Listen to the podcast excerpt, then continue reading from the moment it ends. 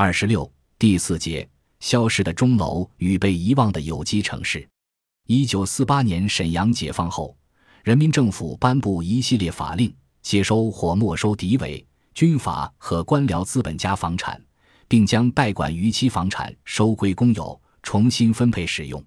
在此过程中，许多公馆变成了普通工人聚居的宅院。史师傅家所在的大众里十六号便是其中之一。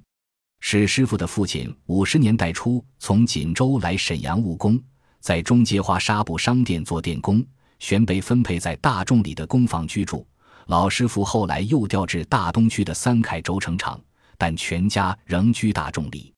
七十年代，史家的子女大多已到外省市工作，只有下乡返城。被分配到中厂的小女儿和在铁西区的沈阳橡胶机械厂工作的小儿子与父母生活在一起。参照七十年代末绘制的《沈阳市区现状图》和《沈阳市区工业区与居住区关系分析图》《沈阳市总体规划图集》《沈阳市规划设计院》一九七九年可以发现，史家两代人工作地与居住地的关系是当时城市地理的缩影。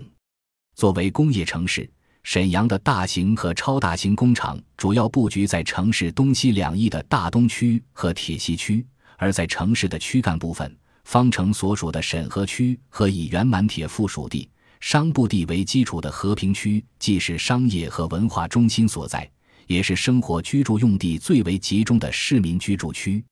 除了工业区附近的工人住宅区，大东区和铁西区工厂的大量工人居住在中心城区。上班时向城市侧翼跨区流动。与此同时，沈河区与和平区也零散分布着众多中小型工厂。据1982年的人口普查，在作为核心老城区的沈河区，生产工人、运输工人和有关人员占全区就业人口的百分之五十八点五八。在工人阶级是城市主流人群的前提下，城区空间的区分主要是功能性的。而并无阶级区隔与之对应，这对曾以空间标识地位和财富的方城尤具历史意义。五十年代至八十年代初的方城大体延续着此前历史时期形成的建筑格局。社会主义工业化造成的实质改变，不在建筑的物质形态，而在其符号性存在。沈阳最古老的城区第一次成为以工人阶级为主体的空间体系。沈阳中厂生产的机械摆钟在中街的商场里出售，而中厂工人本身就是这条商业街上的消费者。另一方面，像购买其他很多商品一样，工人买自己生产的钟也需要凭票和排队。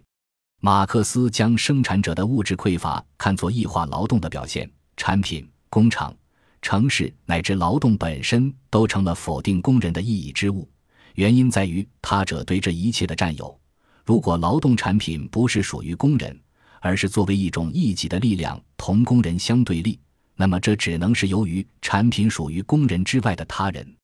但对沈阳方城的工人阶级而言，并不存在这样一种工人之外的他人。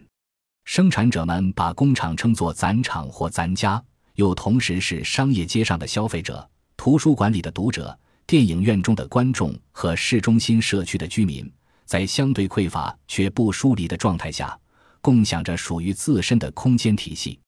而这一体系的解体，则是源自所谓短缺经济向不断制造相对过剩的机制的转变。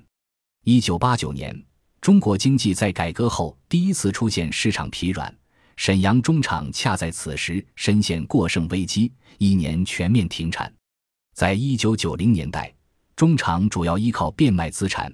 出租厂房来维持生存和部分解决职工工资问题。作为昔日方城地标的中厂钟楼，在各种商户门市的包夹中显得日益凋敝。一九九八年，与沈阳最大规模的国企工人下岗几乎同时，这个社会主义工业化的标志最终消失在城市符号秩序的重构中。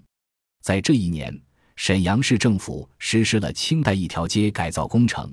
位于沈阳路和朝阳街交叉路口的中厂大钟被拆，北楼被飞檐朱柱的立面重新包裹，成为西起怀远门、东至附近门两个最早被拆除的城楼，又最先被复建的新兴古建筑群中的一员。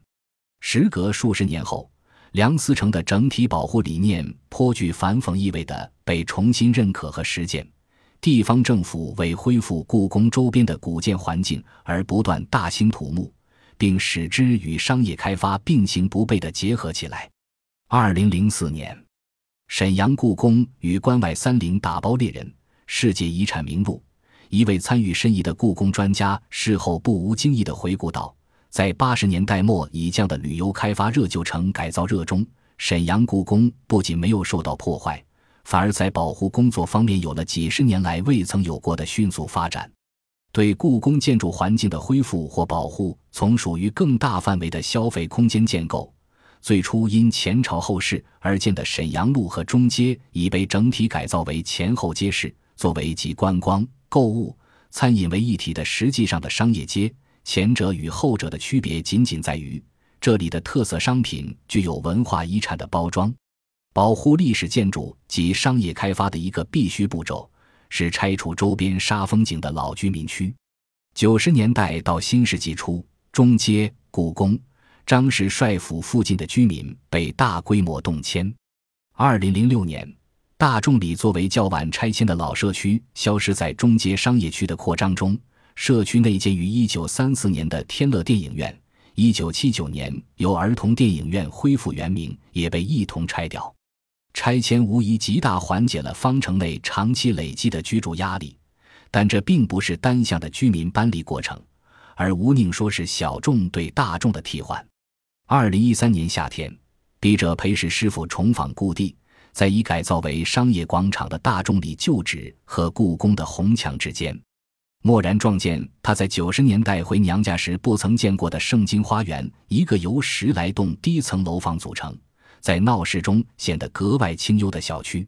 怀着好奇向房屋中介询问小区的房价和房龄。工作人员在向顾客热情介绍后，特意补充：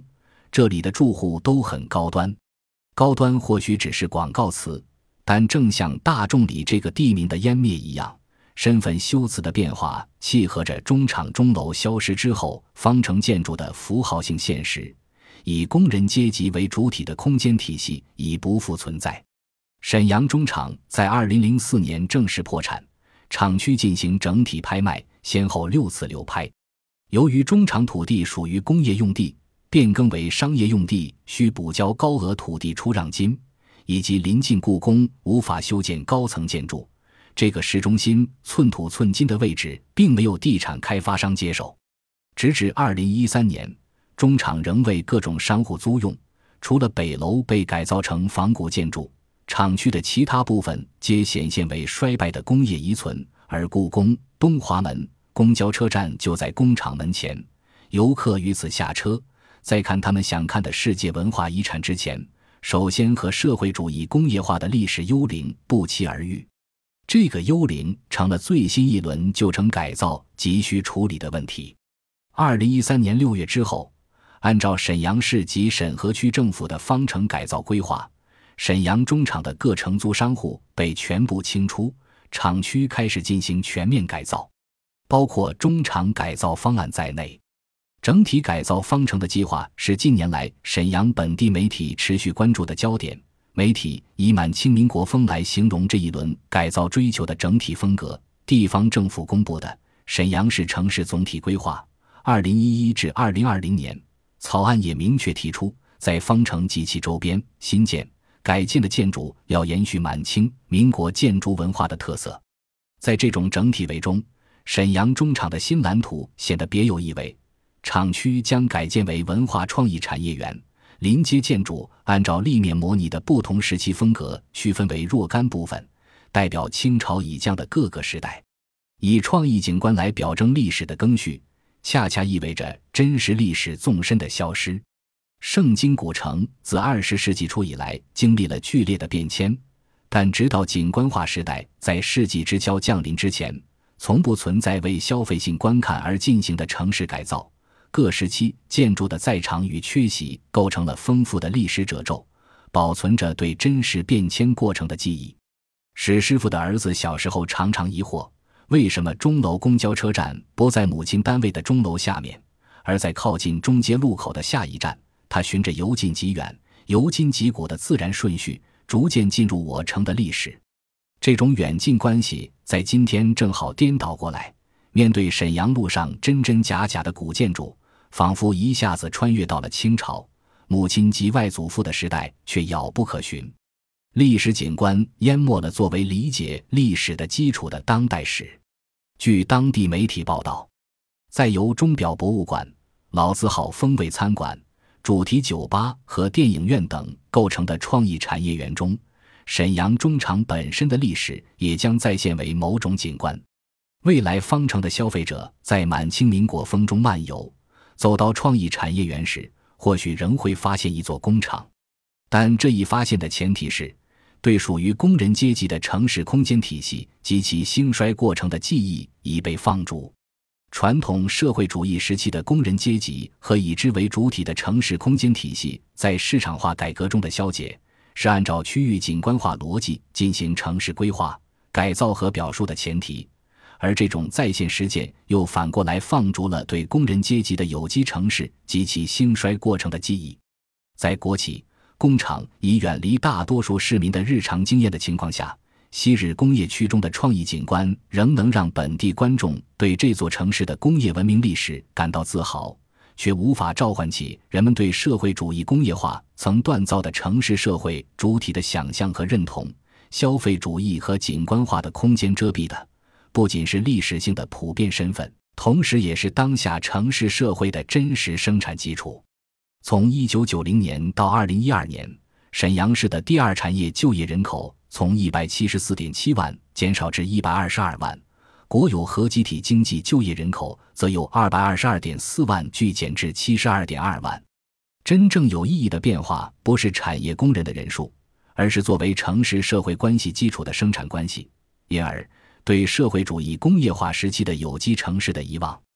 意味着丧失对如下现实问题的思考可能：谁是今天的工人阶级？工人阶级与城市具有怎样的关系？突破区域景观化的历史地理再现，重新描述当代城市空间体系的变迁，是提出这类问题的必要条件。本集播放完毕，感谢您的收听，喜欢请订阅加关注。主页有更多精彩内容。